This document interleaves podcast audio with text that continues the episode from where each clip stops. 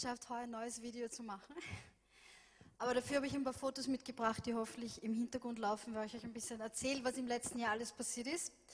Für die von euch, die mich noch nicht kennen, äh, ich bin jetzt, heuer sind es elf Jahre, dass ich in Mali bin. Im November werden wir heuer unser großes zehnjähriges Jubiläum der Gemeinde feiern.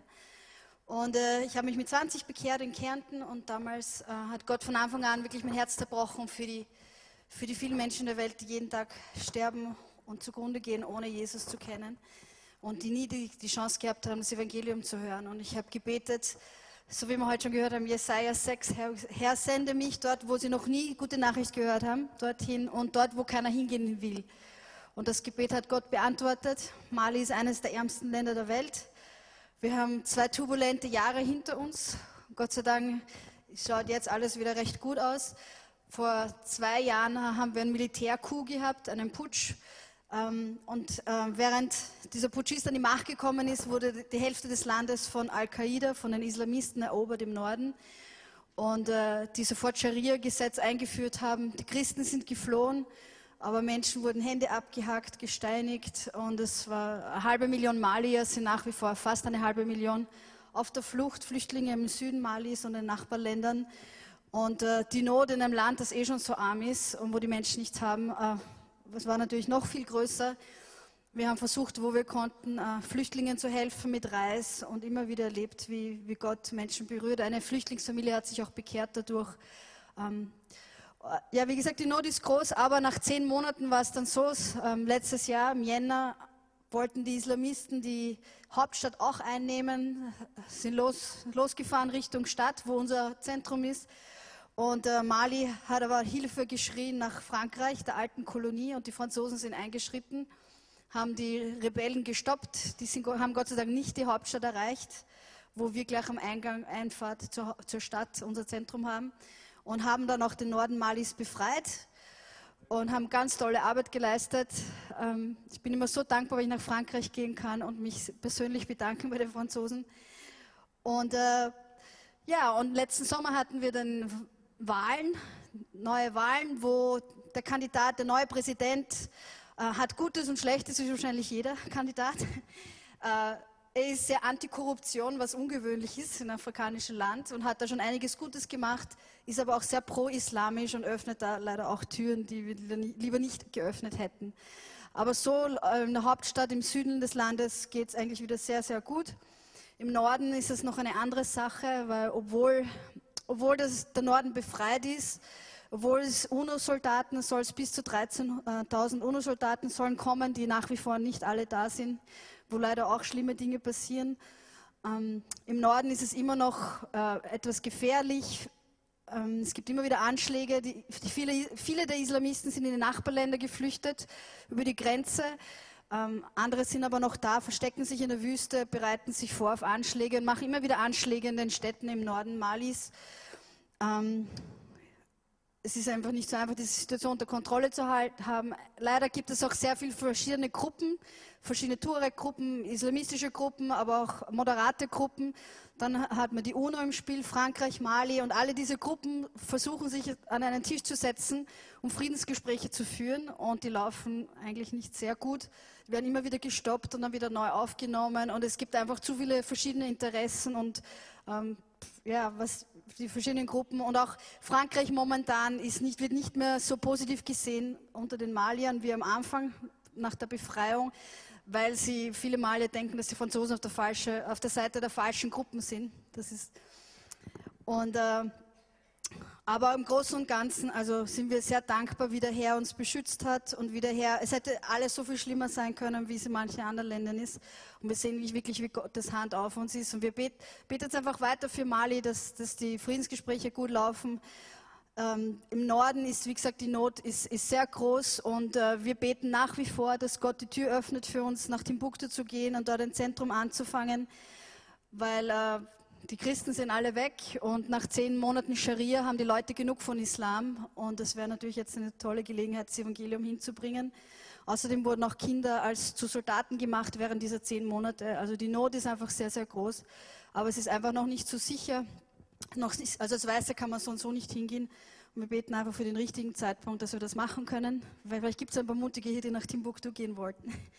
Tim- Jeder will mal nach Timbuktu wahrscheinlich, ans Ende der Welt, oder? Jedenfalls so viel zur politischen Situation. Ihr habt es auch schon gesehen, am letzten Juli hat, hat äh, Paul sein erstes Kind bekommen, das habt ihr vorher gerade gesehen. Ähm, Im Sommer nehmen wir immer neue Kinder auf, bevor dann die Schule wieder anfängt, damit sie nicht unterm Schuljahr würden, sie sonst den ganzen Tag im Zentrum sitzen und haben nichts zu tun. Ähm, Wir haben auch letzten Sommer wieder neue Kinder aufgenommen. Hinten am Tisch äh, gibt es aktuelle Fotos von allen unseren Kindern. Auf einem Ständer sind es die 19 Kinder, die bei uns ganz leben. Und am anderen Ständer die Kinder, die externen Kinder, die wir auch versorgen und in die Schule schicken. Und äh, der, um so ein bisschen Überblick über das letzte Jahr zu geben, der Herbst war, war recht schwierig für uns, finanziell in erster Linie.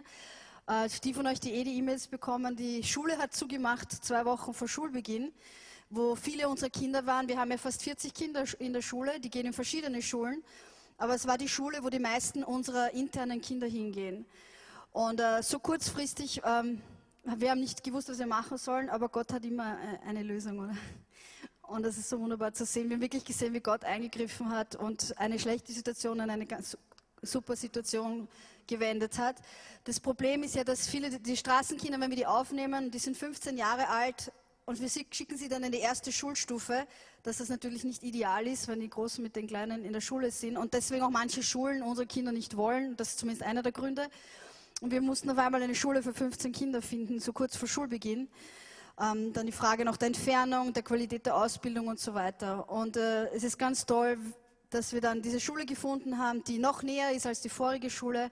Die einzige gut ausge ausgerüstete Schule, die ich in Mali kenne, weil das mit einer Schweizer Partnerschaft gebaut worden ist, die Schule.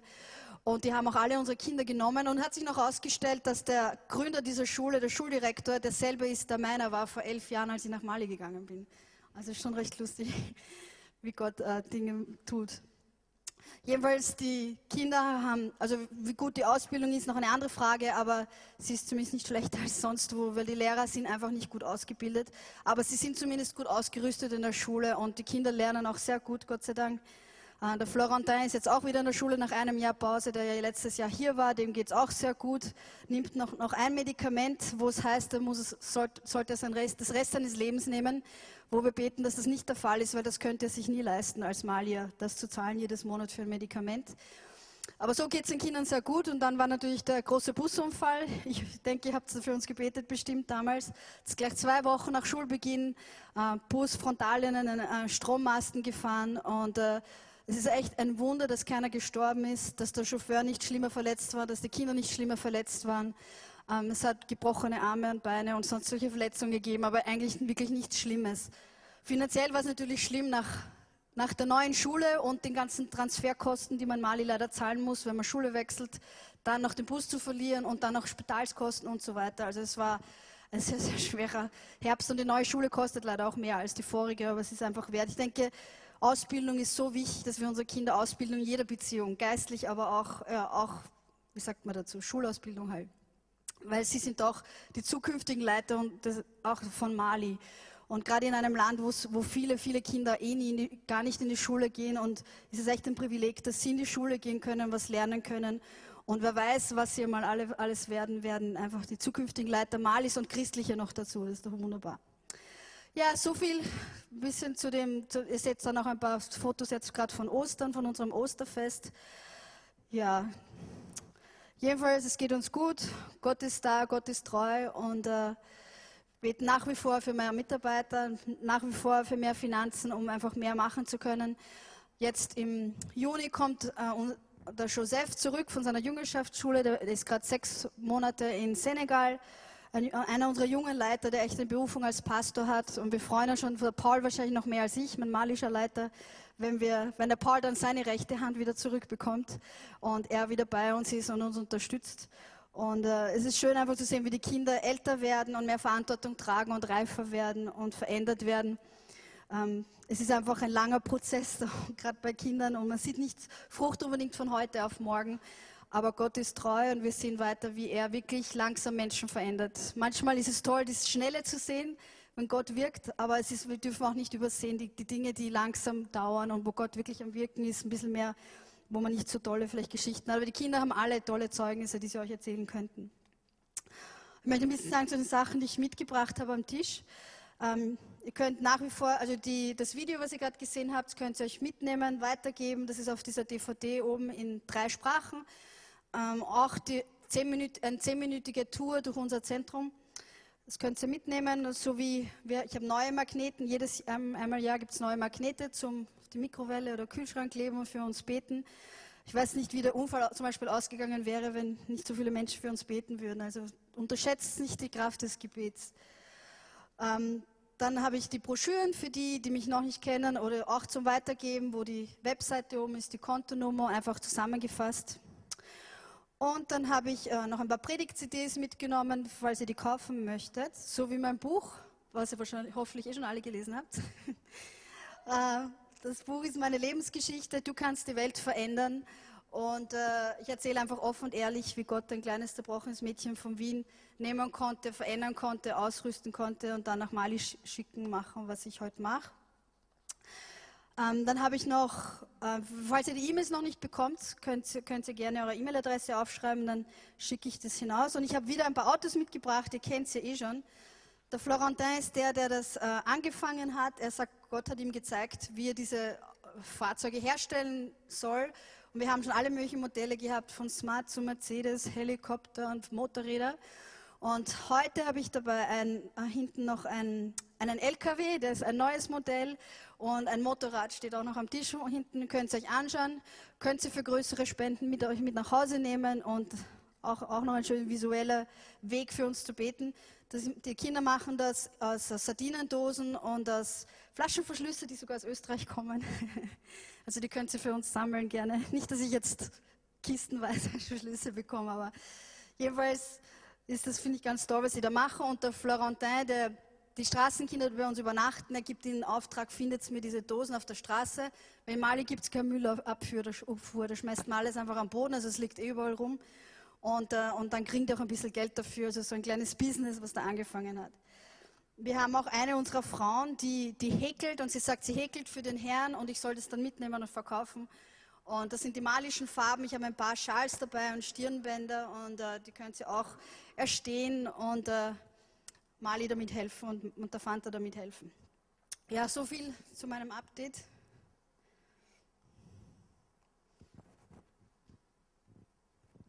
Ja, wie ihr gesehen habt, aus dieses kleine zerbrochene Mädchen ist eine gewaltige Missionarin geworden. Wenn wir die Bilder sehen, ist es fantastisch. Das ist fantastisch, was der Herr gemacht hat. Äh, versuch dir selber das vorzustellen. Ähm, morgen ruft dich der Herr irgendwo zu einem eine, ein armes Land, wo du alleine hingehen sollst und deine Arbeit von Null anfangen. Was für eine Arbeit. Das Haus schauen wir vielleicht an und denken, naja, hm. wenn ich denke, dass die Claudia das alleine mit Straßenkinder gebaut hat und ein paar äh, Teams, die von, von überall gekommen sind, weil sie auf die Knie gelegen ist, ist es gewaltig. Das ist alles da, was notwendig ist für diese Kinder und für diese Arbeit. Äh, vielleicht noch nicht, aber es wird. Aber es ist gewaltig, was Gott wirklich durch einen Mensch tun kann, der einfach Ja sagt zu Gott. Es ist gewaltig. Er kann einem selber heilen und dann einem gebrauchen für andere, die gebrochen sind. Und es ist wirklich gewaltig. Und hier wollen wir mithelfen. Äh, jeder von uns hat gut gegessen heute. Wenn nicht, dann kriegst du ihn in, in den Corner nachher, falls du sonst nicht gegessen hast. Wir haben alle gute Kleidung an. Wir können meistens mit den Autos fahren oder mit der Straßenbahn oder mit der Bus oder was auch immer. Wir haben so viel. Wir haben so viel. Und ich hoffe, wir danken den Herrn dafür. Aber wir haben mehr, als wir absolut brauchen. Und jetzt, Geschwister, jetzt tun wir wirklich ein Liebesopfer. Und ein Liebesopfer ist nicht 20 Cent. Ein Liebesopfer, das ist mehr als das. Willst du auch dabei sein, wenn eines Tages der Herr sagt, komm, komm, hier ist das, was du gesät hast. Hier ist die Ernte dafür. Willst du dann dabei sein oder willst du mit leeren Händen stehen? Sind wir bereit auszulegen? Jetzt ist auch der Bankomat hinten offen, wenn du vielleicht nicht gerade mit hast. Vielleicht hast du die gedacht, neue Kleidung. Wir haben einen wunderbaren Second-Hand-Shop, wo du ganz günstig kaufen kannst. Ganz schöne Sachen kannst du günstig kaufen. Leg ein bisschen und es wird genug sein für alles, was du auch brauchst. Gott segne dich. Herr, ich möchte wirklich bitten, dass du die zwei Fische und fünf Brote vielleicht segnest, die wir heute haben. Weil im Verhältnis ist es vielleicht genauso. Aber Herr, wir wollen geben, was wir können. Der Bub damals hat gegeben alles, was er hatte. Und wir wollen auch bereit zu sein zu geben. Herr, das ist dein Werk, das ist dein Reich. Und jemand von uns aus Österreich war bereit zu gehen. Herr, wir wollen auch mit dankbaren Herzen auch unser Brot über das Wasser geben. Und zu seiner Zeit wird es zurückkommen. Danke, Jesus, dass wir auch das Vorrecht haben, hier dabei zu sein. Danke, Herr. Amen. Gott segne dich und deine Gabe. Da seht ihr nochmal den kleinen Christian, Sohn von Paul. Und das ist vor der neuen Schule. Dort gibt es sogar Computerräume. Hätte ich mir nie gedacht, dass ich mal mal erlebt. Und Sportausrüstung gibt. Das ist nach dem Unfall. Ein paar tausend Euro könnte man ihn noch reparieren. Die Frage ist, ob es das wert ist, wenn wir das Geld sogar hätten. Weil es doch schon sehr alt ist, der Bus. Das wollte ich eigentlich eh noch sagen. Wir haben zwei alte Pickup-Trucks. Ich weiß nicht, ob man die irgendwo sieht. Der eine ist über 20 Jahre alt, der andere, ich weiß gar nicht, 14 Jahre alt. Und wir sind wirklich jetzt an dem Punkt, wo wir sagen, wir können so nicht weitermachen mit den Reparaturen, was wir Hunderte von Euro jedes Monat reinstecken. Immer ist eins von den beiden kaputt und dann ist es wieder zum Reparieren und das können wirklich so nicht weitermachen. Wir beten jetzt echt, wir brauchen einen neuen Pickup-Truck und das sind leider alles ist sehr teuer in Mali dadurch, dass es nicht am Meer liegt und der Transport einfach sehr, sehr kos- kostspielig ist nach Mali hinein. Unser neuer Pickup-Truck kostet 30.000 Euro. Für Gott ist nicht so möglich, auch wenn das ein großer Betrag ist. Und wir, wir beten einfach, dass, dass der Herr uns dieses Auto gibt, dass wir nicht weiter so viel Geld vergeuden müssen, einfach für die Reparatur unserer alten Autos. Und wer weiß, ich kann euch sicher irgendwann einmal dann ein Zeugnis geben davon, was Gott gemacht hat. Okay, ich glaube, wir haben eh schon genug gesehen, oder? Ich lasse das lieber stehen. Das passt schon. Halleluja. Das kann ruhig eh bleiben, oder?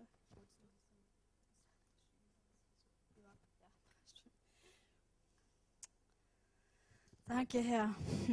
Du bist so wunderbar. Du bist so ein großer Gott, Herr. Nichts ist unmöglich für dich. Alles ist möglich für dich. Schöpfer des Himmels und der Erde. Was für ein Privileg es ist, Herr, dich zu kennen. deine Kinder zu sein. Und nicht so wo wie bei aller, der, zu dem man keinen Zugang hat, der ganz weit weg ist und kein Vater ist. Du bist unser guter Vater. Du bist unser himmlischer Vater, wo wir jederzeit zu dir kommen können und auf deine Schoß springen können, in deine Arme liegen können. Und du liebst uns so sehr und du freust dich so sehr an uns. Danke, Herr, dass du heute hier bist. Danke, Heiliger Geist, dass du hier bist, um uns zu begegnen, um Gemeinschaft mit uns zu haben. Danke, dass wir nicht nur herkommen müssen und ein paar nette Worte anhören, sondern dass du uns begegnen möchtest, dass du uns verändern möchtest, dass du uns zu uns sprechen möchtest. Ich danke dir, dass du hier bist unter uns. Wir bitten dich, Herr, dass du einfach die Schleusen des Himmels öffnest und herabkommst mit deiner Kraft, mit deiner Herrlichkeit, mit deiner Gegenwart mehr und mehr und mehr. Herr, du hast uns schon so viel gegeben, so reich beschenkt und dennoch erleben wir eigentlich so wenig von dem, was du für uns hast. Herr, du hast noch so viel mehr von uns. Herr, ich weiß nicht, ob es irgendwen gibt, der in der Fülle dessen lebt, was du uns versprochen hast. Aber Herr, wir wollen uns dem annähern. Herr, wir wollen uns nicht zufrieden geben mit ein bisschen, wenn du uns so viel mehr versprochen hast. Herr, komm mit deiner Kraft und sprich zu uns, verändere uns und lass uns von hier gehen, Herr, neu erfüllt und mit neuer Vision und neuer Kraft und neuer Hoffnung. Halleluja. Danke, Herr. Ich möchte gleich am Anfang aus dem Psalm 40 ein paar Verse lesen. Psalm 40, 2 bis 4.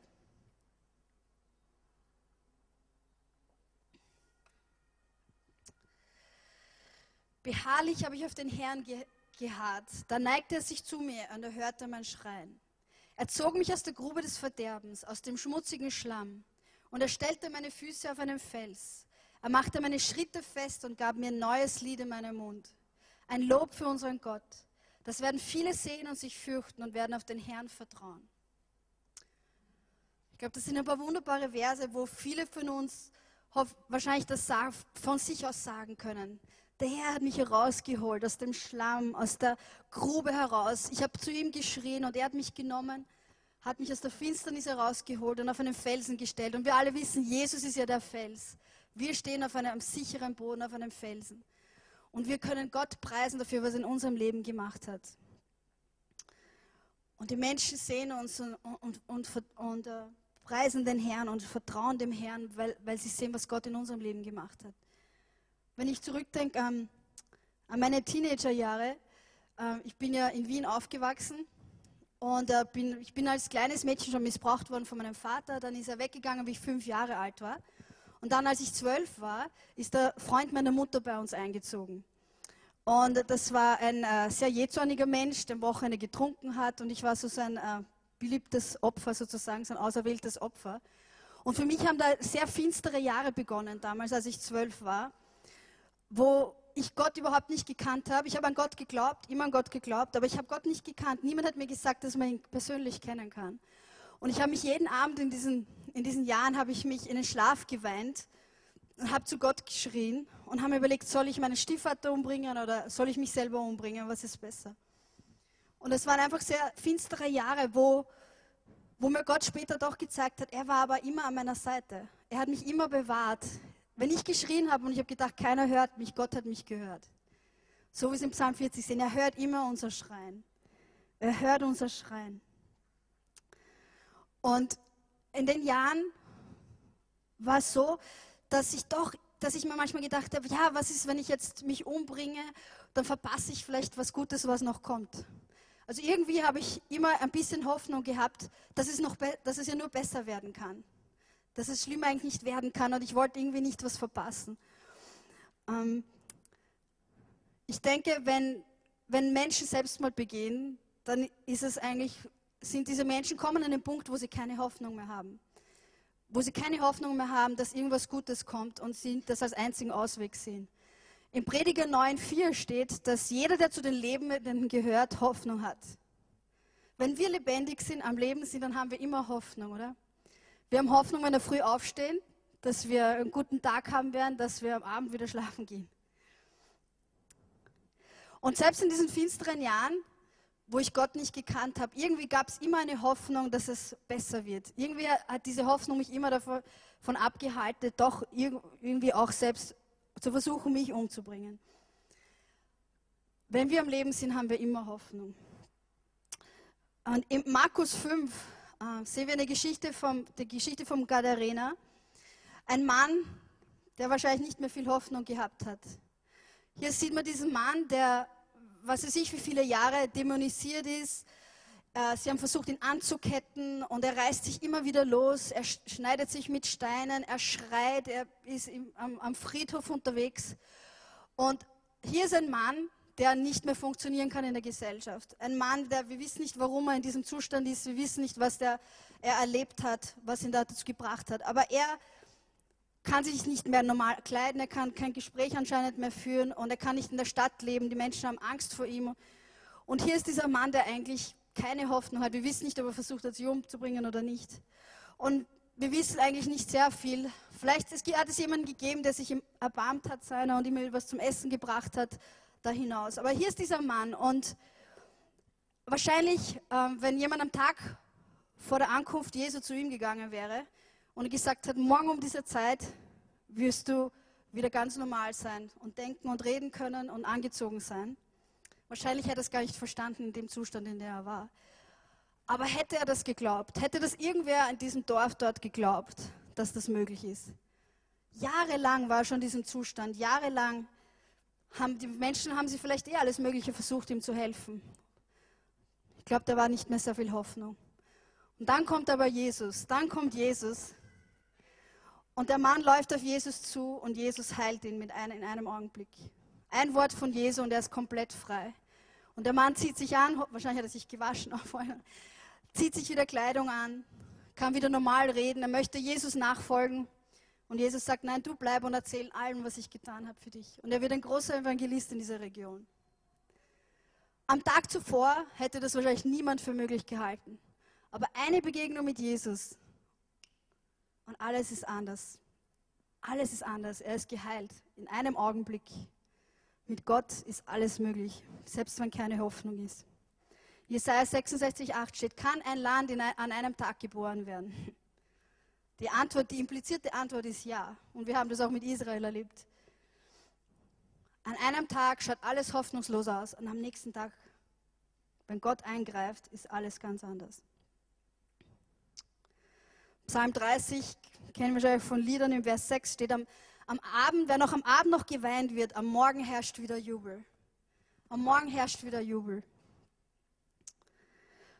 Nachdem ich mich bekehrt habe, damals mit 20, und Gott begonnen hat, in meinem Leben zu wirken, habe ich, wirklich, habe ich bald gemerkt, dass, dass ich einfach viel Heilung brauche. Ich habe nicht gewusst, was ein echter Vater ist. Und wenn wir so nicht wirklich einen Vater erlebt haben in unserem Leben, dann tendieren wir dazu, das auf Gott zu projizieren. Und ich habe gewusst, ich weiß nicht wirklich, wie Gott der Vater wirklich ist.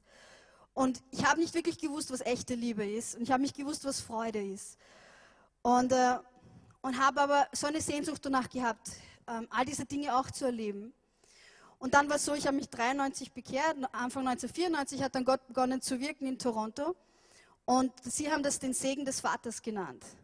Und dann kam das erste Buch heraus und ich habe begonnen, dieses Buch zu lesen. Und je mehr ich dieses Buch gelesen habe, in dem Buch war Zeugnis über Zeugnis über Zeugnis, wie Menschen Gott als Vater erlebt haben. Wie Gott sie geheilt hat und sie auf einmal eine, eine Offenbarung hatten, was, wie Gott als Vater ist, was ein Vater bedeutet und Gott als Vater bedeutet. Und ich habe dieses Buch gelesen und es hat so meine Hoffnung wachsen lassen, hat meinen Glauben wachsen lassen. Ich meine, was ist Hoffnung eigentlich? Ähm, es ist interessant, wenn man im Alten Testament nachschaut. Hoffnung ähm, und Glaube ist manchmal austauschbar, wird manchmal austauschbar übersetzt. Und Hoffnung ist ja Erwartung von guten Dingen. Wenn wir etwas hoffen, dann erwarten wir, dass etwas Gutes kommt, etwas vielleicht, worauf wir uns freuen. Me- Meistens ist Hoffnung was Positives, was, wo wir erwarten, dass etwas Gutes kommt. Und wir wissen alle, Hebräer 11 ist das klassische Kapitel zum Thema Glauben. Und dann gleich im ersten Vers steht da, der Glaube ist eine feste Zuversicht auf das, was man hofft. Jetzt gibt es sicher verschiedene Übersetzungen. Ich weiß nicht mehr, aus welcher ich das habe hier. Im Englischen äh, oder eine andere Übersetzung sagt auch, Glaube ist die Substanz, Substanz der Dinge, auf die wir hoffen. Glaube ist die Substanz der Dinge, auf die wir hoffen. Glaube ist sowas wie Treibstoff für unsere Hoffnung. Wenn unser Glaube wächst, wächst auch unsere Hoffnung. Je mehr ich diese Zeugnisse gelesen habe, desto mehr ist der Glaube gewachsen. Gott kann das machen. Gott ist allmächtig. Nichts ist unmöglich für ihn. Und Gott schaut nicht auf die Menschen. Er sagt nicht, dich liebe ich mehr als ihn. Für ihn mache ich es und nicht für dich. Gott liebt alle Menschen gleich. Jeder einzelne von euch ist sein Lieblingskind. Das verstehen wir zwar nicht, aber es ist so. Für Gott ist das möglich. Und mein Glaube ist gewachsen und mein Glaube hat meiner Hoffnung Treibstoff gegeben. Glaube ist wie Treibstoff für Hoffnung. Und Psalm 99 sagt, der elenden Hoffnung ist, ist nicht verloren. Wenn wir hoffen, wenn uns schlecht geht, wir werden nicht zugrunde gehen. Gott hört uns. Auch wenn wir schreien und schreien und wir glauben, Gott hört uns nicht. Gott hört immer die Schreie seiner Kinder. Und in meinem Fall als Teenager war ich nicht einmal noch gläubig. Gott hat mich doch schon gekannt und gewusst, was er vorhat. Und hat meine Schreie gehört. Oder Sprüche 23, 18. Denn sicher gibt es eine Zukunft, deine Hoffnung wird nicht zerschlagen. Wir kennen alle Re- Jeremia 29, 11. Gott hat eine Zukunft und eine Hoffnung für uns, für jeden einzelnen von uns. Und meine Hoffnung ist gewachsen und gewachsen. Und mein Glaube an einen Gott, der das machen kann. Und Gott hat es auch gemacht. Im Buch schreibe ich ein bisschen mehr darüber. Aber der Punkt ist, der Zeitpunkt ist gekommen und es war auch ein Prozess. Und ich bin ein bisschen ein radikaler Mensch, so ein bisschen alles oder gar nichts. Ich bin nicht so für Lauwarmheit. Und ich habe gesagt, ich gesagt, egal Herr, was es kostet, egal Herr, wie schmerzhaft es ist, ich möchte dein, dich als Vater kennen. Ich möchte wissen, was, was echte Liebe ist. Ich möchte wissen, was Freude ist. Mir ist egal, welchen Preis zu bezahlen ist. Und der, der, der Pu- Zeitpunkt ist gekommen, wo, wo ich ihn als Vater gekannt habe, wo ich gewusst habe, was echte Liebe ist, wo er mir Freude in mir freigesetzt hat und ich zum ersten Mal im Leben richtig lachen konnte und Freude haben konnte. Gott hat es gemacht.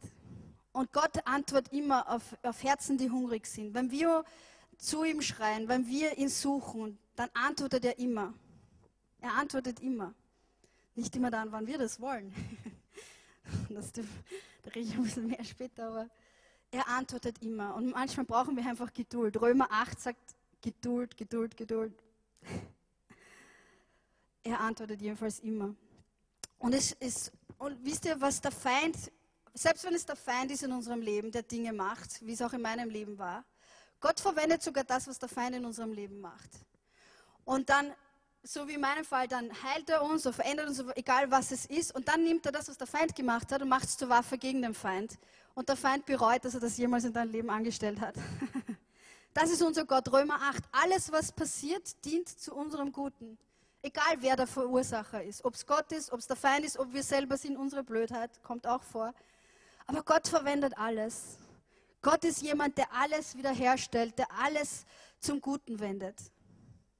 Und manchmal ist es, eigentlich ist es jetzt immer so, äh, bei uns, wenn irgendeine Krise ist in Mali, wenn irgendwas passiert, irgendwas Schlimmes, ich denke mir dann immer schon in der Krise, boah, was, bin gespannt, wie Gott eingreift und was das einmal für ein Zeugnis sein wird später. Weil Gott so unser, ist unser Gott und der Feind, der, ich weiß nicht, warum er es weiter versucht, wahrscheinlich hofft er doch, dass er irgendwann einmal gewinnt, aber er wird nicht gewinnen.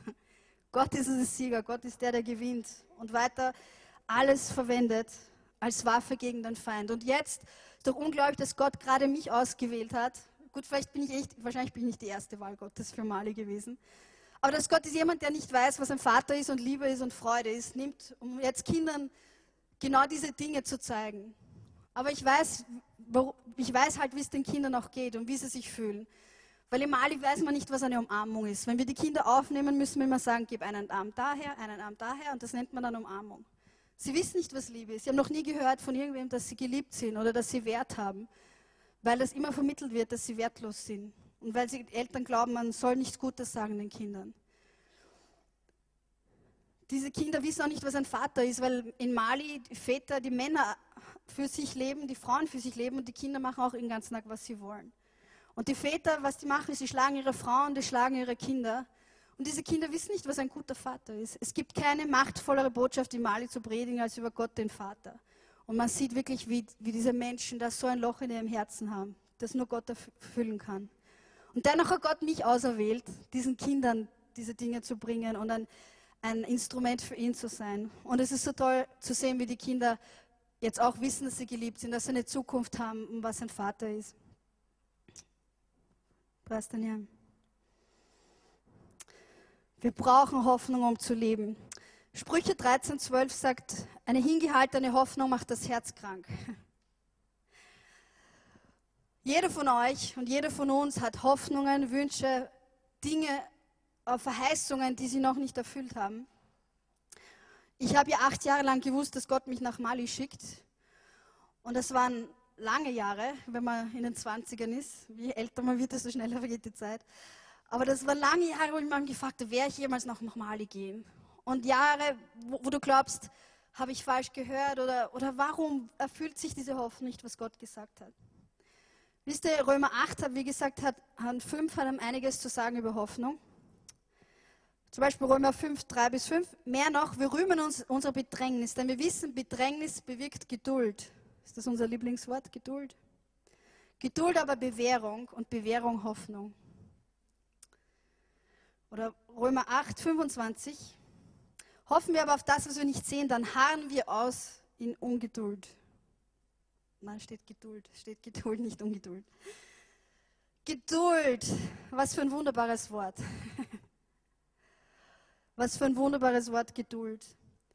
Wenn Gott uns alles sofort geben würde, was wir, worum wir bitten, wären wir wahrscheinlich wie ver, ver, ver, danke, verwöhnte Kinder. In unserer Mikrowellengesellschaft sind wir gewohnt, dass wir hineingeben und wir kriegen alles sofort. Wir haben ja Geld, wir können gehen, wir können uns alles sofort kaufen. Ist ja alles so einfach. Ich habe mal nach Mali mitgenommen, so diese 90 Sekunden Mikrowellenreis, die man nur reingibt. Und meinen Freunden das dort gezeigt und die haben es überhaupt nicht backen können, dass man 90 Sekunden einen Reis kochen kann. Geduld ist nicht unsere Stärke. Geduld ist was, was wir nicht gern haben. Aber Geduld ist wenn wir Geduld haben, diese Zeit des Wartens auf Erfüllung einer Hoffnung einer Verheißung, das ist eine Zeit, wo wir ja sehen, wie ich kurz vorher gelesen habe, ein Teil davon, das, das ist eine Zeit, wo Charakter in uns geformt wird. Auch eine Zeit, wo vielleicht des Testens, wo Gott schaut, glaubst du meiner Verheißung oder wirst du versuchen, deine eigenen Hände zu nehmen? Ich meine, Abraham kennen wir alles als Beispiel. Wenn man hofft und hofft und irgendwie passiert es nicht, irgendwann glaubt man dann, vielleicht muss man selber irgendwas machen. Und selbst dann, wenn wir solche Fehler machen, dreht es Gott herum und macht was Gutes draus. Aber wenn wir, wenn wir eine Verheißung haben und warten auf Erfüllung dieser Verheißung, dann ist es eigentlich die Gelegenheit für uns, zu zeigen, dass wir Gott vertrauen. Dass wir Gott vertrauen, dass er gesprochen hat und was er sagt, das macht er auch. Nicht, wann wir das wollen, weil dann wären ja wir Gott und entscheiden die Dinge, sondern dann, wann er das möchte. Und das ist eine Zeit der Vorbereitung. Ich bin heute so dankbar, dass ich nicht einen Tag früher gegangen bin als in diesen acht Jahren. Weil ich habe zwar gedacht, ich bin bereit und ich kann gehen, aber Gott weiß es einfach besser. Er weiß es einfach besser als wir.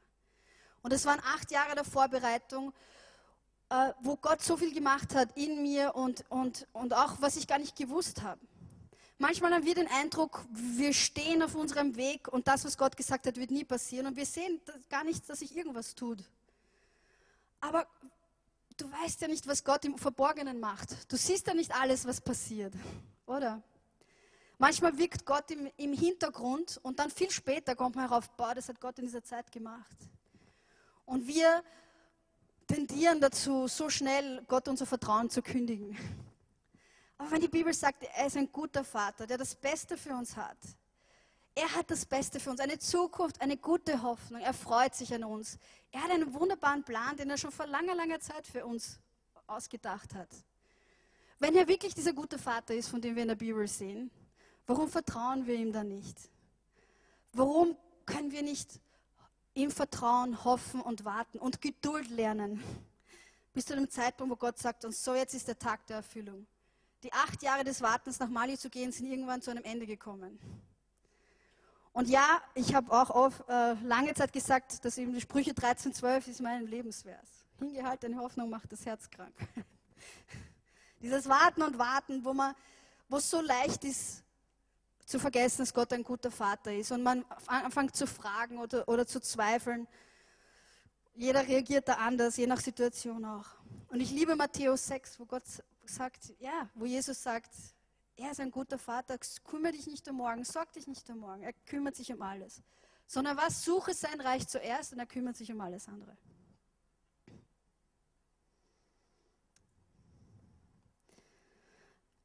Ich möchte noch eine Geschichte anschauen aus dem 2. König 7. Das war, äh, wir sehen hier, Samaria ist, wird belagert von den Aramäern. Und diese Belagerung geht schon sehr lange Zeit und es ist inzwischen die Situation in, der Stadt ist sehr, sehr hoffnungslos. Also es steht, dass hier Eselsköpfe schon um teures Geld verkauft werden und, äh, und das dürften sie eigentlich gar nicht essen, das ist verboten im Gesetz. Also die Leute essen unreines Fleisch. Und dann sehen wir, wie diese Frau schreit zum König, der auf der, auf der Mauer spazieren geht oder einen Rundgang macht. Und sie schreit und sagt, Hilf mir, König, weil gestern haben wir meinen Sohn gegessen und die andere Frau hat gesagt, dass wir heute ihren Sohn essen und sie hat ihn versteckt und wir können nicht essen. Was für eine verzweifelte Situation, oder? Das gewesen sein muss, wenn man seine eigenen Kinder isst. Ich weiß nicht, ob das vielleicht die schlimmste Hungersnot war, die es jemals gegeben hat. Ich glaube nicht, dass es in Mali schon so weit gekommen ist, Gott sei Dank. Aber diese Menschen waren belagert, sie hatten nicht Zugang zu irgendwas und die Menschen sind hoffnungslos. Eigentlich erwarten, können sie nur mehr den Tod erwarten, weil entweder verhungern sie oder die einzige Alternative ist, sich den Feinden zu ergeben und dann sind sie wahrscheinlich auch tot. Oder wenn sie Glück haben, werden sie Gefangene. Und hier haben wir diese hoffnungslose Situation. Und dann kommt Elisha, gleich am Anfang von 2. König 7, und er verkündet, er sagt, hört das Wort des Herrn. So spricht der Herr, morgen um diese Zeit kostet am Tor von Samaria, äh, was sagt man Samaria auf Deutsch? Ein sehr Feinmehl nur noch einen Schekel und auch zwei sehr Gerste kosten nur noch einen Schekel. Hier kommt der Elisha und sagt, morgen um diese Zeit gibt es wieder Essen, Überfluss. Jetzt frage ich mich, wenn wir dort gewesen wären, was hätten wir uns gedacht? Unmöglich. Wie ist das möglich? Wir haben nichts mehr, wir essen unsere Kinder. Wie kann morgen um diese Zeit alles anders sein? Schau dir doch diese hoffnungslose Situation an. Viel Hoffnung gab es da wohl nicht mehr in dieser Stadt. Und dann sehen wir auch in Vers 2, der Adjutant, auf dessen Arm sich der König stützte, antwortete, selbst wenn der Herr die Schleusen am Himmel anbre anbrächte, könnte das nicht geschehen. Puh, gefährlich, gefährlich. Puh, das hätte er lieber nicht sagen sollen. Er eigentlich macht sich über Gott lustig. Nicht einmal Gott, der Schöpfer des Universums, könnte sowas machen. Wir müssen aufpassen, wenn wir sagen, wenn wir in Notsituationen oder in schlimmen Situationen sind, weil für Gott ist alles möglich. Gott ist alles möglich. Und dieser Mann hat sich Gott, über Gott lustig gemacht, dass nicht einmal Gott der Allmächtige sowas tun kann. Hat kompletten Unglauben gezeigt, dass das möglich ist. Ich weiß nicht, ob wir auch so regiert hätten, aber es stimmt schon, dass es manchmal schon schwierig sein kann, wenn man in einer schwierigen Situation ist und jemand anderes sagt, hier ist das, was Gott sagt. Manchmal müssen wir einfach selber von Herrn hören, was er sagt, was sein Wort ist, um es glauben zu können. Jedenfalls, dieser Mann hat für seinen Unglauben einen großen Preis bezahlt, weil er hat, wie der Elisha hat eh schon gesagt, du wirst es zwar sehen, aber nichts davon haben, nichts essen. Und am nächsten Tag wurde, auch, wurde er getötet, niedergetrampelt von den Menschen.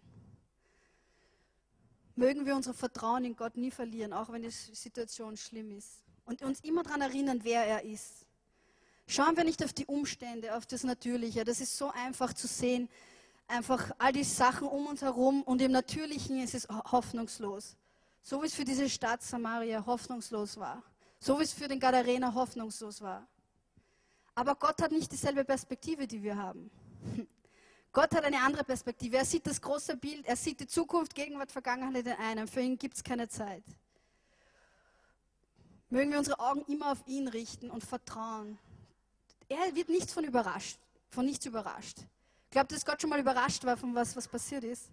Gott ist nicht überrascht. Gott hat letztendlich immer die Kontrolle und er kann jederzeit eingreifen. Hoffnungslose Situation. Wen wird Gott verwenden? Wie kann dieses Wort Wirklichkeit werden? Wird er Elisha schicken mit einem anderen Wort? Wird Manna vom Himmel fallen? Für Gott ist, ist das ja einfach, oder? Hat er schon mal gemacht. Wird er den König verwenden? Was wird er tun? Und wir sehen dann, wen Gott, was Qualifikation ist, um für Gott verwendet zu werden. Einer meiner Lieblingsverse, die ich immer in mein Buch hineinschreibe. 1. Korinther 1, 27, 28. Hier ist die Qualifikation, damit Gott dich verwenden kann. Das Törichte in der Welt hat Gott erwählt, um die Weisen zu Schanden zu machen. Und das Schwache in der Welt hat Gott, hat, in der Welt hat Gott erwählt, um das Starke zu Schanden zu machen. Und das Niedrige in der Welt und das Verachtete hat Gott erwählt, das was nichts ist, um das was ist zu vernichten. Okay, ich bin qualifiziert. Gott sucht was? Er sucht die Törichten, die, die Schwachen, die Niedrigen, die nichts sind, die Verachteten. Warum? Weil wir wissen, dass Stolz, wenn wir Stolz haben, kommen wir nicht weit im Leben. Aber wenn wir wissen, dass wir nichts haben, dass wir nichts sind und nichts haben, dann sagt Gott und sagt, dich kann ich verwenden, weil du wirst immer wissen, wer das durch dich gemacht hat. Gott sucht nicht die Stolzen, er sucht die Demütigen, die, die wissen, dass sie nichts sind. Und in Gott sind wir doch alles. Wir sind beides. Wir sind nichts, aber mit Gott sind wir alles, weil wir den lebendigen Gott haben, der in uns lebt, der durch uns wirkt. Wir sind ein Gefäß für diesen wunderbaren Schatz, den er durch uns ausgießen kann. Und so sieht Gott diese vier Leprakranken vor den Toren der Stadt. Die Ausgestoßenen, die, die nicht in die Stadt durften, denen die Finger abgefallen sind und wir wissen nicht, wie weit fortgeschritten das war. Ich weiß nicht, ob ihr schon Bilder gesehen habt, ja? wenn die, die verlieren die Nasen, die Ohren, die, die Finger, die Zehen. Die, alles fällt ab und verwest am lebendigen Leib in ihrem Körper. Und hier sind diese vier Männer ausgestoßen und sie sagen, wir werden hier verhungern. Die Stadt gehen bringt eh nichts und hier haben wir auch nichts. Die einzige Möglichkeit, die wir vielleicht haben, noch am Leben zu bleiben, ist zu den Aramäern zu gehen und uns zu ergeben. Vielleicht lassen sie uns ja am Leben und geben uns was zum Essen. Und hier sind diese vier Männer, die keine Zukunft haben, die keinen Wert haben in der Gesellschaft. Und sie machen sich auf zu den Aramäern, zu dem Lager der Aramäer. Und dann sehen wir, wie Gott die kleinsten Dinge verwenden kann, um Großes zu tun. Weil die Schritte dieser vier Männer, die wahrscheinlich gar nicht gescheit mehr gehen können vor lauter Verwesung und ohne Zehen und so weiter.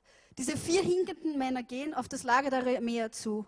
Und Gott nimmt dieses Geräusch von vier Leuten, vier hinkenden Leuten, die gehen, und lässt die Aramäer ein Geräusch hören von einer Armee, die sich nähert.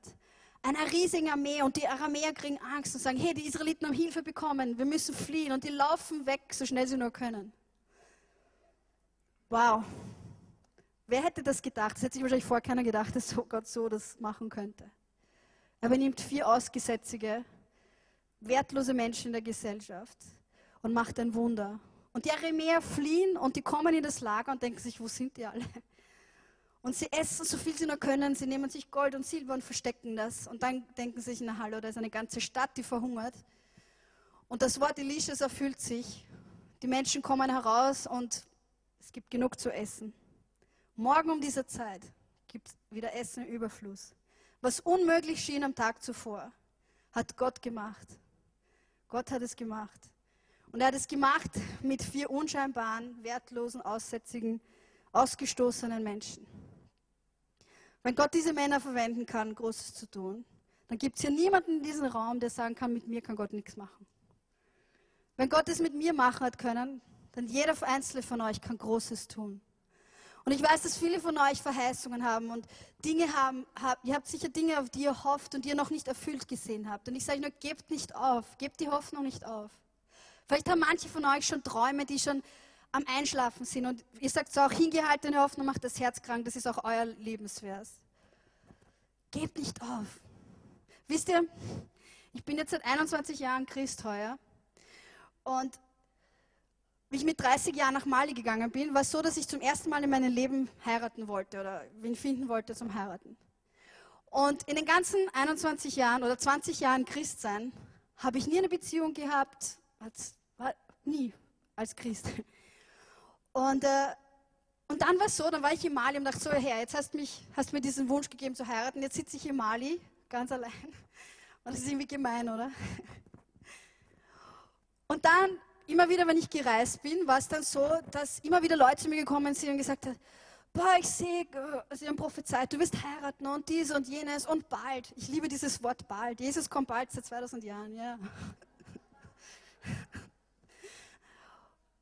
Und die Zeit ist vergangen, es ist nichts passiert und ich habe schon so genug gehabt. Sag, bitte betet nicht noch einer für sowas oder sagt nicht sowas. Und gleichzeitig hat doch Gott zu mir auch persönlich gesprochen und ich habe gewusst, dass es ein Wort des Herrn war. Und die Zeit ist aber vergangen und nichts ist passiert und ich habe auch, deswegen, deswegen war Sprüche 13, 12 mein Le- Lebensvers. Die Zeit ist vergangen, nichts ist passiert und ich habe schon so genug gehabt. Und immer wieder, wenn ich Hoffnung aufgeben wollte, ist der Herr gekommen und gesagt, hat mich, hat, mi- hat mich gestoppt. Und ich kann mich erinnern, es war Anfang Dezember 2012, war ich gerade in Österreich, in einer Gemeinde, wo ich nur von Mali erzählt habe. Und dem Abend vorher habe ich zu jemandem gesagt, ich habe jetzt die Hoffnung aufgegeben, weil ich kann nicht mehr so weiterleben, als ob sich das jemals erfüllen würde. Und am nächsten Tag gehe ich in die Gemeinde und es predigt jemand. Und der predigt über, dass Gott uns die, die, unsere Herzenswünsche gibt. Und die ganze Predigt überredet Gott zu mir und überführt mich, dass ich gesagt habe, ich habe die Hoffnung aufgegeben. Und dann am Ende der Predigt be- betet er für mich und er sagt, ja, ich habe ein Wort des Herrn oder irgendwas. Und suche nicht und du wirst finden und du wirst gefunden werden. Und ich, ich habe gewusst, Gott hat wieder gesprochen und wieder verhindert, dass ich die Hoffnung aufgebe. Gott ist doch so ein guter Gott, oder? Selbst wenn wir Hoffnung aufgeben wollen, er kommt und schreitet ein. Weil wenn er was verheißen hat, dann passiert das auch. Dann kommt es auch, auch wenn wir ewig warten. Und ich bringe nicht das Beispiel vom Abraham, weil die haben ja auch länger gelebt damals. Ich finde das unfair, wenn man das als Beispiel nimmt. Wir leben wahrscheinlich nicht so lange, wie der Abraham gelebt hat. Aber es ist lang genug, was wir manchmal warten müssen, um einfach Verheißungen erfüllt zu sehen. Und zehn Monate später, nach, nach diesem Tag in, in Österreich, zehn Monate später, wenn da jemand zu mir gesagt hätte, morgen um diese Zeit wird dieser Mann in deinem Leben sein, hätte ich wahrscheinlich nicht geglaubt. Ich hätte es nicht geglaubt, morgen diese Zeit, ja, wie denn, wo denn, was denn? Jetzt warte ich schon so, so viele Jahre, ist ja nicht möglich. Aber für Gott ist alles möglich. Und ein Augenblick, ein Eingreifen Gottes und alles kann anders sein. Und so war es dann auch. Ich habe nicht gesucht, Gott hat ihn zu mir gebracht. Und vielleicht nächstes Mal, wenn wir uns sehen, könnte ich schon verheiratet sein. Ja.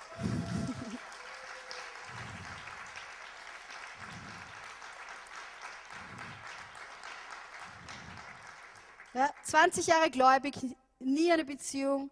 Zehn Jahre habe ich gewusst, Gott bringt diesen Mann. Und manchmal müssen wir auf die besten Sachen am längsten warten. Eine Zeit der Vorbereitung, wo Gott an uns wirkt und er weiß, wann der richtige Zeitpunkt ist. Nicht unbedingt der, den wir gerne hätten. Und jetzt liebe ich den zweiten Teil von Sprüche 13, 12. Erfülltes Verlangen ist ein Lebensbaum.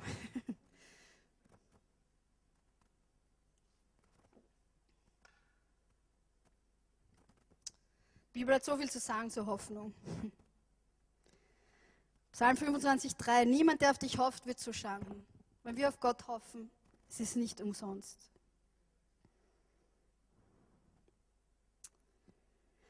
Ich möchte noch eine Geschichte aus der Bibel erzählen. Und das ist die letzte jetzt. Im 2. Samuel 9. David hat, ist, ist gerade König geworden. Saul ist gestorben, also ist umgebracht. Und die ganze Familie Sauls wurde getötet. Das war damals so üblich. Neuer König ist an der Macht. Die alte Königslinie wird ausgerottet, damit da nicht irgendwann einmal jemand Ansprüche an den Thron stellen kann. Und hier ist David, er ist jetzt König und erinnert sich an Jonathan, mit dem er ja, der sein bester Freund war, mit dem er einen Bund geschlossen hat. Und er hat dem Jonathan versprochen, dass er sich erinnern wird, später, wenn er König ist, und, und äh, an, an ihren Bund und wenn es irgendwelche Nachkommen gibt, dass er sich kümmern wird. Und David erkundigt sich, gibt es noch irgendeinen vom Haus Sauls, noch irgendeinen Überlebenden von diesem Haus? Und er erfährt von Mephibosheth. Und Mephibosheth, der Name heißt ähm, Sohn der Schande oder der Scham. Jemand, der Schande oder Scham verteilt, das ist nicht so ganz hundertprozentig klar. Jedenfalls Sohn oder Aus Verteiler, Austeiler der Schande oder der Scham. Warum? Dieser, dieser junge Mann, wir wissen nicht, wie alt er zu dem Zeitpunkt ist, als er klein war und seine Familie umgebracht worden ist, hat seine, sag mal, Amme oder was, hat ihn genommen, um wegzulaufen, ihn zu verstecken und hat ihn fallen lassen. Und als Ergebnis dieses Fallenlassens war er lahm, konnte nicht mehr gehen. Das Wort, was hier verwendet wird äh, für gelähmt, heißt, dass es äh, verkrümmt waren seine Beine. Oder einem, also er konnte jedenfalls nicht gehen und hatte den Rest des Lebens, seines Lebens diese Schande, ein Krüppel zu sein, nicht gehen zu können. Hier ist ein Königssohn und er kann nicht gehen. Und Mephibosheth, er bleibt zumindest am Leben Und wir sehen hier in 2. Samuel 9, er landet in Lodebar. Und wie ihr wahrscheinlich wisst, im Hebräischen sind ja Namen sehr bedeutungsvoll. Alle Namen haben Bedeutung und kann man übersetzen und kann man sehr viel sehen drin. Jedenfalls Lodebar heißt unbewohnbar, trocken, Wüste, so wie Mali so ungefähr, schätze ich mal. Er lebt in einem Ort, der unbewohnbar ist und trocken und wo nichts ist. Und er lebt bei seinem Onkel Machir, was sowas heißt wie ein unehrlicher Verkäufer. Also vielleicht nicht gerade der beste Mensch, sein Onkel da. Hier ist der Königssohn, der ständig an seine Schande, an diese Scham erinnert wird, dass er nicht gehen kann als Königssohn, lebt bei diesem bösen Onkel an einem Ort, der unbewohnbar ist, wo keiner wohnen will.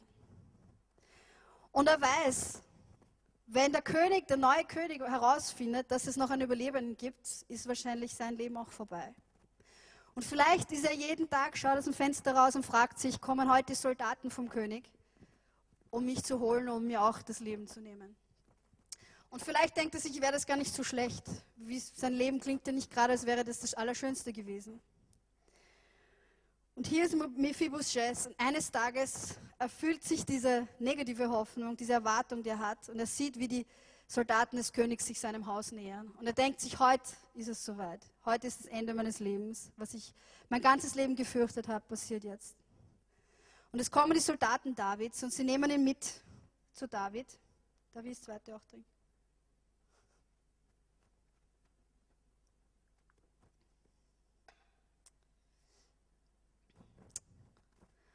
Es kommt alles anders, als er gedacht hat. An dem Abend isst er am Tisch Davids mit den Kindern Davids und geht im königlichen Palast in ein königliches Bett schlafen. Am Morgen ist er in unbewohnbar schrecklichen Ort aufgestanden und am Abend ist er im, am Königspalast schlafen gegangen. Wenn jemand zu ihm gesagt hat, am Tag vor, morgen um diese Zeit wirst du im Schlafzimmer im Palast Davids schlafen und mit seinen Kindern essen, hätte er das geglaubt. Hätte das für möglich gehalten? Hätte das irgendwer für möglich gehalten? Aber David ruft ihn zu sich.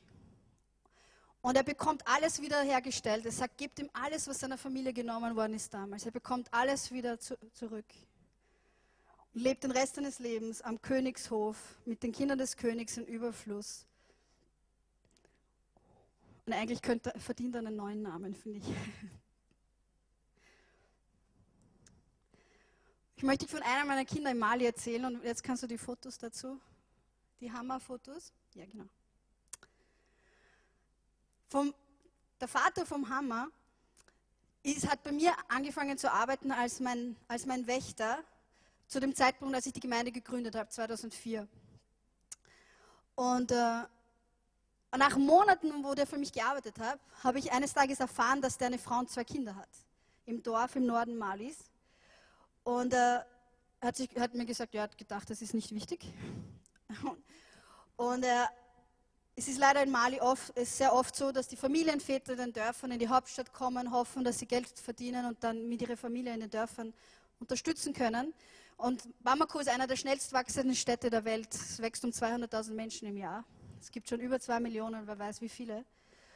Und oft ist diese Hoffnung aber nicht, wird nicht erfüllt, weil einfach so viel Arbeitslosigkeit gibt, weil so viele Menschen Arbeit suchen und auch zu uns immer wieder kommen und das Leben einfach auch sehr viel teurer ist in der Hauptstadt.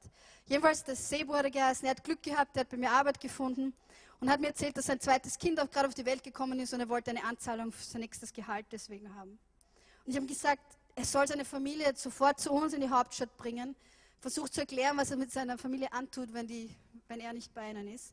Und er hat sie ge gebracht zu uns und da haben wir, du kannst die durchlaufen lassen einfach, die Fotos. Das ist jetzt von jedem Jahr ein Foto seit 2004. Und der Hammer ist uns gekommen, der war vier Jahre alt damals und konnte nicht gehen. Er war gelähmt auf der linken Seite seines Körpers, linker Arm, linkes Bein. Konnte nicht gehen, konnte nicht lachen, konnte nicht lächeln, war komplett vernachlässigt. Weil in Mali ist es so, wenn man ein behindertes Kind hat, dann ist es so, wie wenn Gott dich gestraft hat. Und behinderte Kinder werden weggegeben, werden versteckt, ähm, umgebracht. Also man sieht auch nie behinderte Kinder an und für sich. Und so hat auch, der, hat auch sein, der Vater vom Hammer so gesehen, dass Gott ihn bestraft hat, hat den Hammer geschlagen, hat ihn so schlecht behandelt, er war so vernachlässigt, das war wirklich schlimm.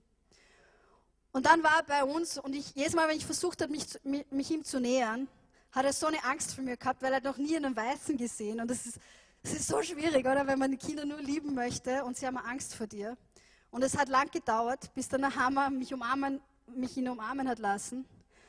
Und ich begonnen, ich habe ähm, anfangen können, einfach meine Liebe in, in, in ihn auszugießen. Und ich habe den Eltern gesagt, auf meinem Grundstück wird sie den Hammer nicht schlagen. Ich habe das nicht toleriert. Und habe einfach begonnen, ihn zu lieben und ihm zu sagen, was Gott von ihm denkt. Und auch den Eltern, dass die das mitbekommen. Und heute ist der Hammer, wird jetzt im Juni 13. Und der Hammer ist einer unserer fröhlichsten Kinder. Er liebt Jesus über alles. Er liebt es zu tanzen. Mit neun Jahren hat er begonnen zu gehen. Das hätte nie jemand gedacht, dass er je gehen wird können. Und seine Familie hat auch gestaunt. Heute hat der Hammer eine Zukunft, eine Hoffnung. Als behindertes Kind in Mali. Er ist auch mental nicht mehr als drei, vier Jahre alt. Aber er hat eine Hoffnung, eine Zukunft. Er kann jetzt lachen. Er hat jetzt Freude. Der König, Jesus der König, ist gekommen, ihn zu holen an seinen Hof. Und er wohnt jetzt im Reich Gottes.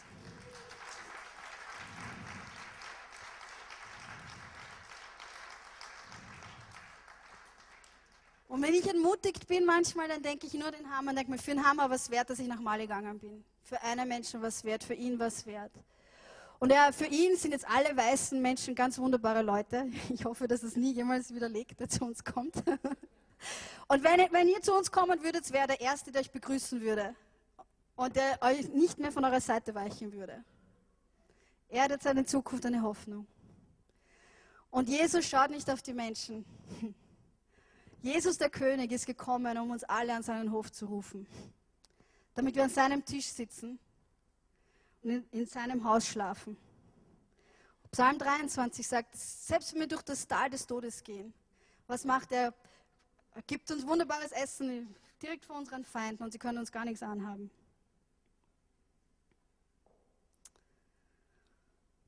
Heute Abend ladet Gott euch ein, an seinen Hof zu kommen. Wenn du Jesus noch nicht kennst, dann kannst du seine Einladung heute annehmen. Er hat sein Leben am Kreuz gegeben. Er ist auferstanden, hat den Tod besiegt, hat die Sünde besiegt, damit du Gott kennen kannst. Damit du mit ihm leben kannst und ihn als Vater kennen kannst. Und er hat eine wunderbare Hoffnung, eine Zukunft, einen wunderbaren Plan für jeden einzelnen von euch. Und andere von euch, ihr habt Hoffnungen, die vielleicht gestorben sind. Träume, wo ihr nicht mehr glaubt, dass die noch wahr werden können. Dinge, auf die ihr schon lange wartet. Wo, ihr, wo es so leicht ist zu glauben, habe ich Gott falsch gehört. Oder vielleicht Gott sogar anzuklagen. Warum sagst du mir sowas und dann passiert das nicht? Vertraue ihm einfach neu heute. Das, was er sagt, das wird passieren. Dass sein Wort immer in Erfüllung kommt. Im Epheser 6 steht, nachdem du alles getan hast, was du nur tun kannst, steh einfach. Steh einfach. Ich liebe, was jemand mal gesagt hat. Mach, alles, mach, als würde alles von dir abhängen und bete, als würde alles von Gott abhängen. Du kannst dich nicht nur zurücklehnen und sagen, okay, Gott, mach. Irgendwann wird es schon sich erfüllen. Wird wahrscheinlich nicht passieren. Aber du kannst es auch nicht in deine eigenen Hände nehmen, weil dann wirst du, wird es nicht so gut ausgehen. Aber tu deinen Teil. Die acht Jahre, wo ich gewusst habe, Gott sendet mich nach Mali, ich habe mich nicht zurückgelehnt und gewartet. Ich habe die malische Sprachen gelernt, ich habe Afrikanistik studiert, ich habe gebetet für Mali, ich habe alles gemacht, was ich machen konnte. Und Gott hat seinen Teil getan. Gib die Hoffnung nicht auf. Gib die Hoffnung nicht auf. Und ich denke, Gott möchte heute wirklich mit seinem Leben kommen, mit seinem Lebenshauch kommen und gestorbene Träume wieder auferwecken. Und wieder neu, neues Vertrauen ihm geben. Es ist eine Entscheidung, eine Entscheidung, die du treffen kannst, Gott zu vertrauen, dass sein Wort wahr ist und dass er es tun wird. Und zu vertrauen, dass er den richtigen Zeitpunkt kennt. Und dass du vielleicht nicht den richtigen Zeitpunkt geglaubt hast, dass es wäre. Kann ich wieder das Lobpreisteam? Stehen wir vielleicht alle auf und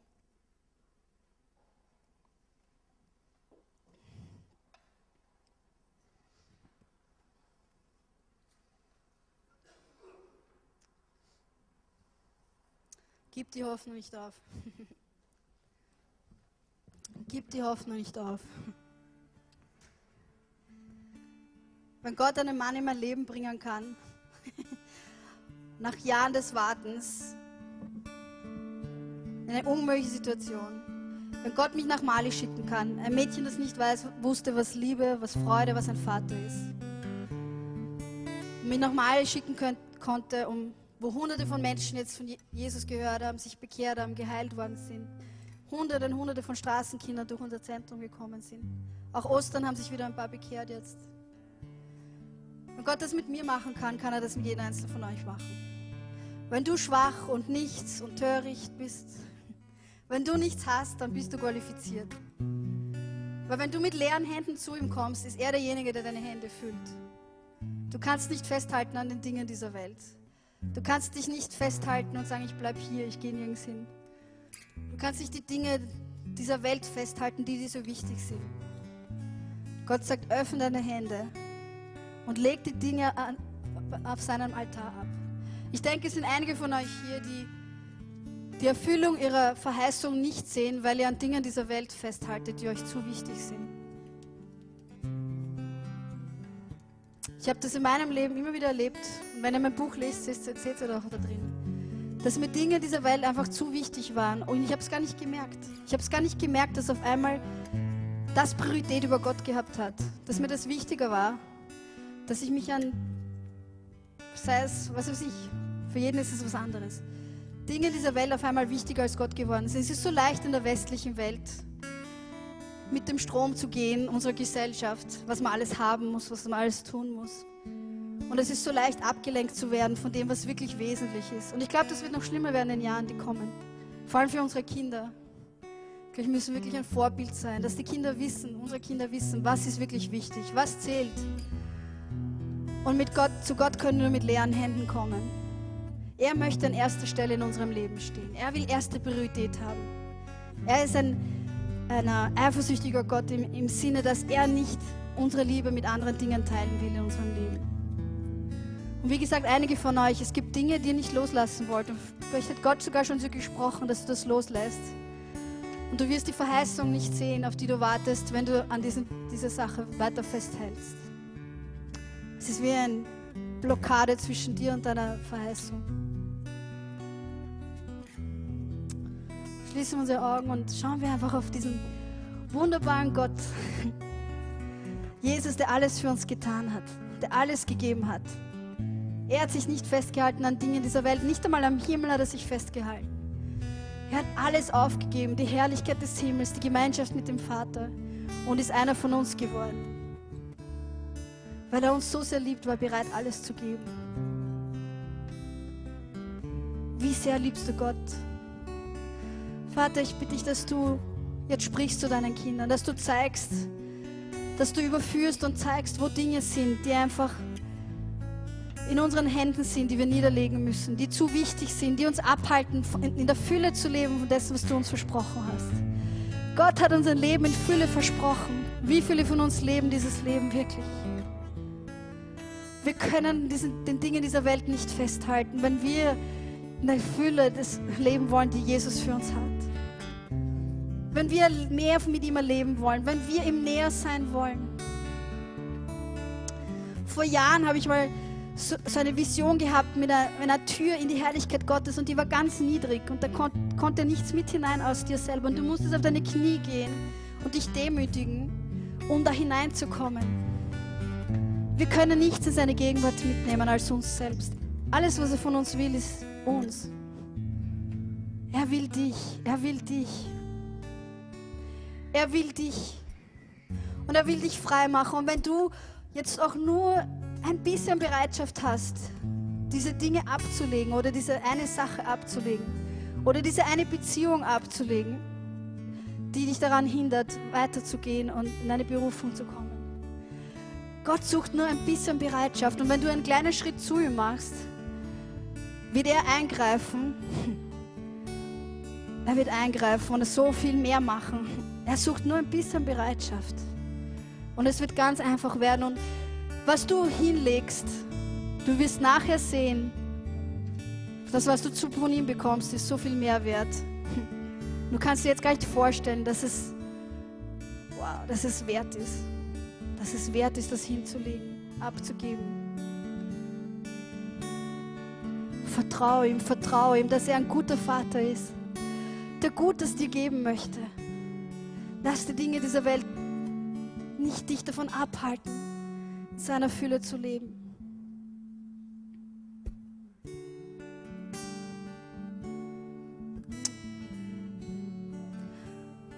Thank you, Lord. Ich glaube auch, dass einige von euch Hoffnungen und Verheißungen für Österreich haben und ihr seid auch versucht gewesen, immer wieder aufzugeben. Gebt nicht auf. Auch wenn ihr schon lange wartet, gebt es nicht auf. Gebt es nicht auf. Gott hat gesprochen, es wird sich erfüllen. Egal wie viele Jahre es dauert. Egal wie alles im Natürlichen anders ausschaut. Was für einen Gott haben wir? Morgen um diese Zeit kann alles anders sein. Morgen diese Zeit kann alles anders sein. Gott kann eingreifen und es ist alles anders, von heute auf morgen. Kann eine Nation in einem Tag entstehen? Ja, mit Gott ist es möglich. Gott ist ein Gott des Unmöglichen. Schränk ihn nicht ein, mach ihn nicht kleiner als er ist. Gib die Hoffnung nicht auf, gib sie nicht auf. Herr, komm mit deiner Kraft. Herr, lass deinen Lebensatem jetzt wehen hier über Hoffnungen, die im Sterben liegen, Hoffnungen, die schon tot sind. Herr, ich bitte um deine Auferstehungskraft jetzt, dass diese Hoffnungen wieder auferstehen, dass diese Träume wieder auferstehen, dass diese Verheißungen wieder zu Leben erweckt werden. Komm, Herr, wecke wieder zu Leben, egal was es ist, Herr. Das, was du gesprochen hast, dass keins deiner Worte verloren geht. Im Gegenteil, Herr, dass diese Worte, die jetzt gestorben sind, jetzt auf einmal Frucht bringen, wie Samenkörner, die gesät worden sind, Herr. Erweck sie wieder zum Leben und lass Frucht kommen, Herr. Du weißt, wann der richtige Zeitpunkt ist. Du bist ein guter Vater. Herr, selbst die Dinge, wo der Feind gekommen ist, um zu verhindern. Herr, dreh das um und mach das zu einer Waffe gegen den Feind, Herr. Komm mit deinem Feuer. Feuer der Auferstehung. Feuer der Auferstehung.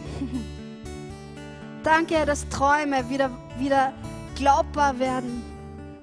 Dass Träume wieder auferstehen. Danke, dass du Erwartungen, dass du Erwartungen, Herr, wieder wachsen lässt. Herr, du, der Gott ist unmöglich, Glaube, die Substanz, der Treibstoff für unsere Hoffnung. Herr, wenn wir wissen, wer du bist und was du kannst, dann gibt uns das Treibstoff für unsere Hoffnung. Unsere Hoffnung wächst und wächst. Herr, lass die Hoffnung wachsen, Herr. Lass die Hoffnung wachsen. Halleluja. Mehr, mehr. Wenn du dich angesprochen fühlst, komm nach vorne, komm zum Herrn. Mach diesen Schritt und sag Gott, ich mache diesen Schritt zu dir. Ich mache diesen Schritt zu dir im Glauben, im Vertrauen, dass du das machen wirst, was du verheißen hast. Ich vertraue dir, Herr. Ich glaube dir. Ich glaube, dass du ein Gott des Unmöglichen bist. Dass du ein Gott bist, der sagt, morgen diese Zeit, morgen nächste Woche, morgen nächstes Jahr ist alles anders. Eine Begegnung mit dir, Herr, kann alles verändern. Danke, Herr. Mehr von dir, Herr. Komm, Herr, lass es ein Tag sein, der erinnert wird. Der Tag der Auferstehung von Träumen. Lass es ein Tag sein, wo Hoffnung und Glaube wächst so viel mehr und auf einmal Frucht bringen kann. Danke, Herr. Wir vertrauen dir, Herr. Wir vertrauen dir, Vater. Herr, gib eine Offenbarung, was es heißt, dass du ein guter Vater bist.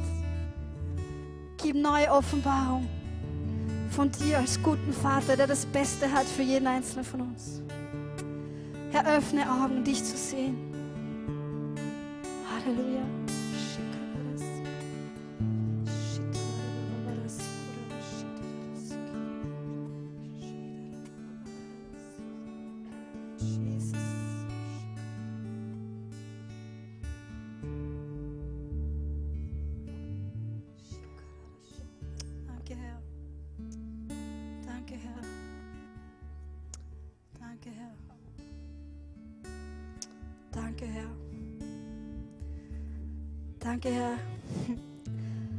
Wo Träume waren für Kinder, Herr, wo es unmöglich schien, Herr, du wirst Kinder geben. Danke, Herr. Danke, Herr.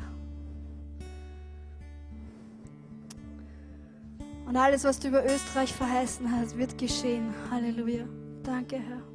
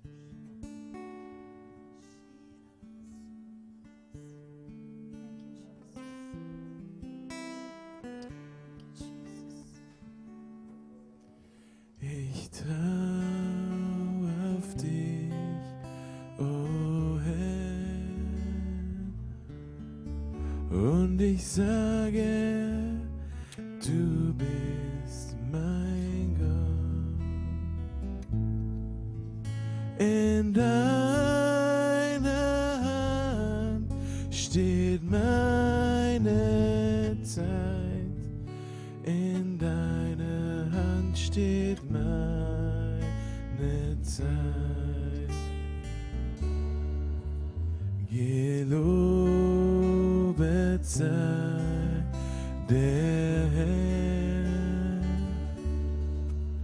denn er hat wunderbar